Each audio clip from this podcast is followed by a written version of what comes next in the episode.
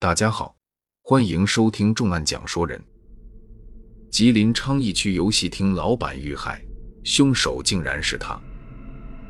二零零零年六月十日一大早，吉林市昌邑区的一家游戏厅门前便聚集了很多围观群众。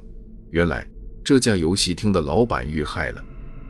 警方接到报警后，赶到了案发现场，并在游戏厅的门外拉起了长长的警戒线。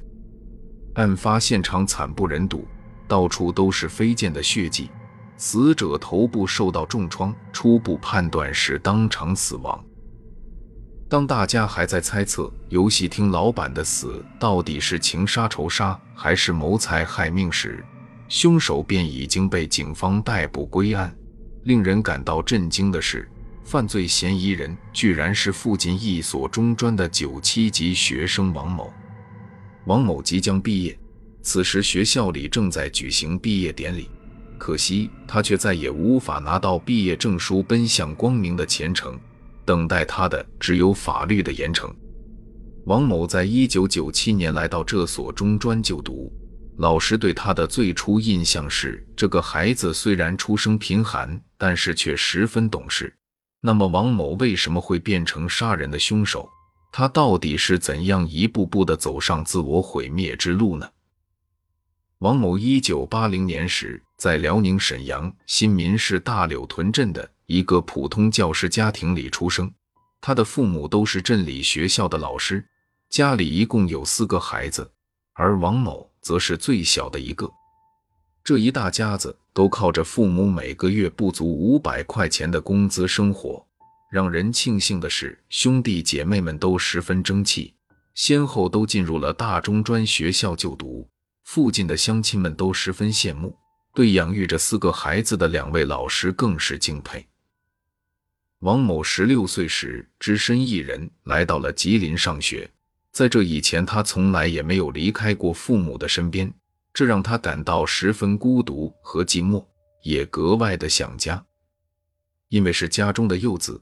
王某从小深受父母和哥哥姐姐的疼爱，慢慢养成了固执任性的脾气，让父母牵肠挂肚、放心不下。王某也十分孝顺，他知道家里供姐弟四人上学着实不易，所以在入学之后学习十分刻苦，生活也很朴素。父亲怕孩子受委屈，每个月只要一发了工资，便会按时寄钱给他花。王某知道父母的钱来之不易，也是尽量节俭。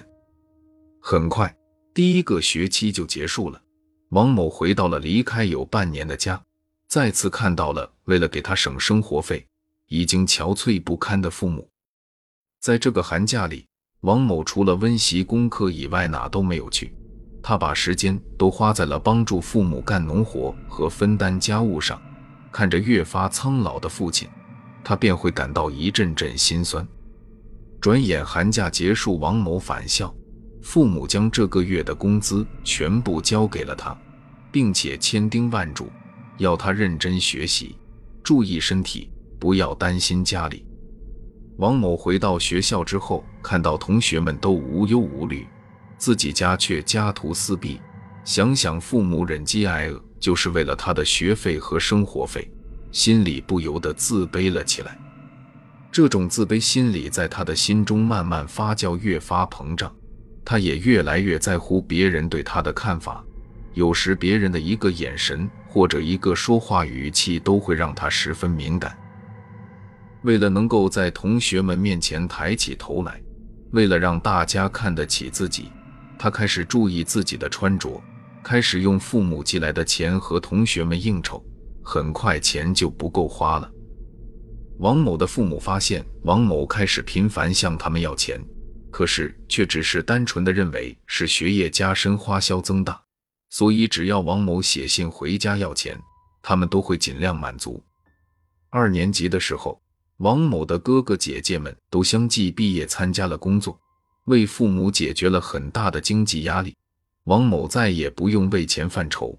可是事情也开始变得无法控制，哥哥姐姐们都开始赚钱了，王某也变得越来越大手大脚，钱花光了，他就向家里要，父母没有，哥哥姐姐们也不会不管他。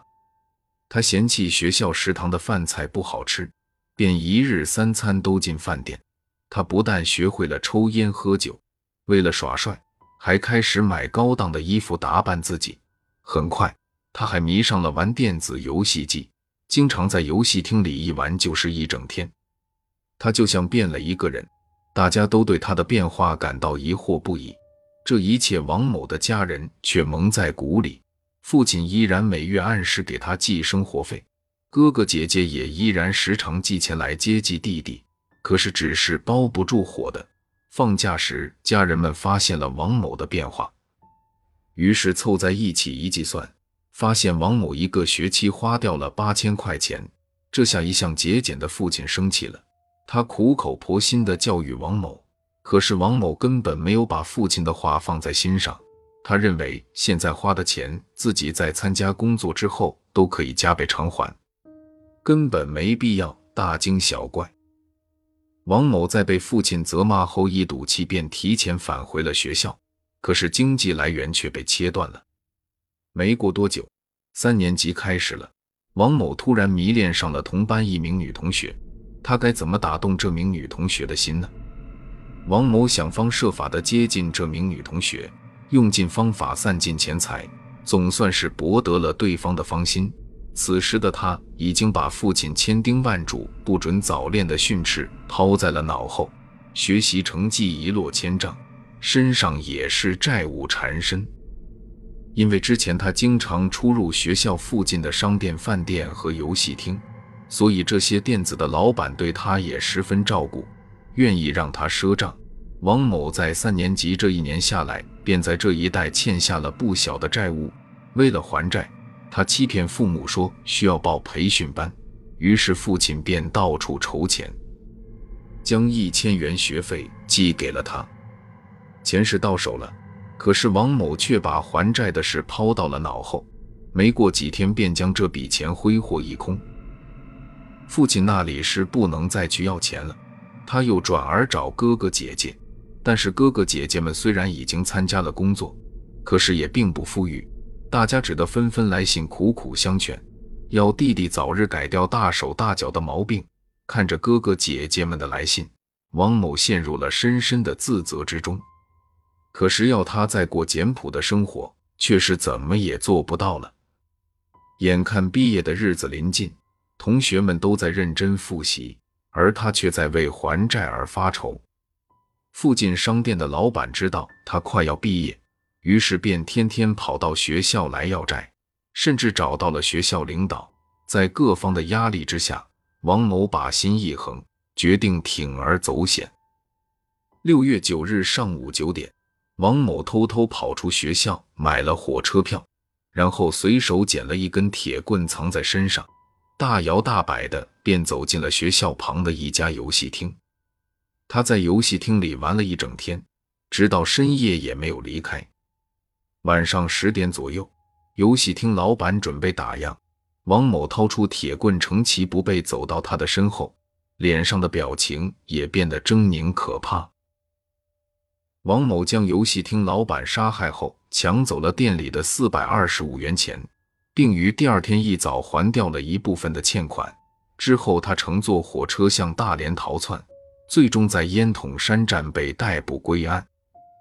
当冰冷的手铐铐在王某的手上时，他表情僵硬，大脑一片空白。审讯室里的王某泣不成声。此时的他才开始悔恨，没有听父母的话，最终不但害了别人，也葬送了自己的前程。可惜的是，这一切都已经明白的太晚。王某抢劫杀人案非常值得人们深思。在如今这个金钱至上、信息量巨大的社会，年轻人将会迎来各种诱惑。作为大人，必须多加关注孩子的心理健康，引导他们积极向上，培养他们的法律意识，同时还要给孩子营造一个良好的生活氛围。让孩子更多的接触正能量的事物，这样才能让孩子在叛逆期时不至于走偏。这个故事也警示那些正在走向迷途的孩子，希望你们能够迷途知返，不再偏航。这里是重案讲税人，感谢大家的持续关注，我们相约下期再见。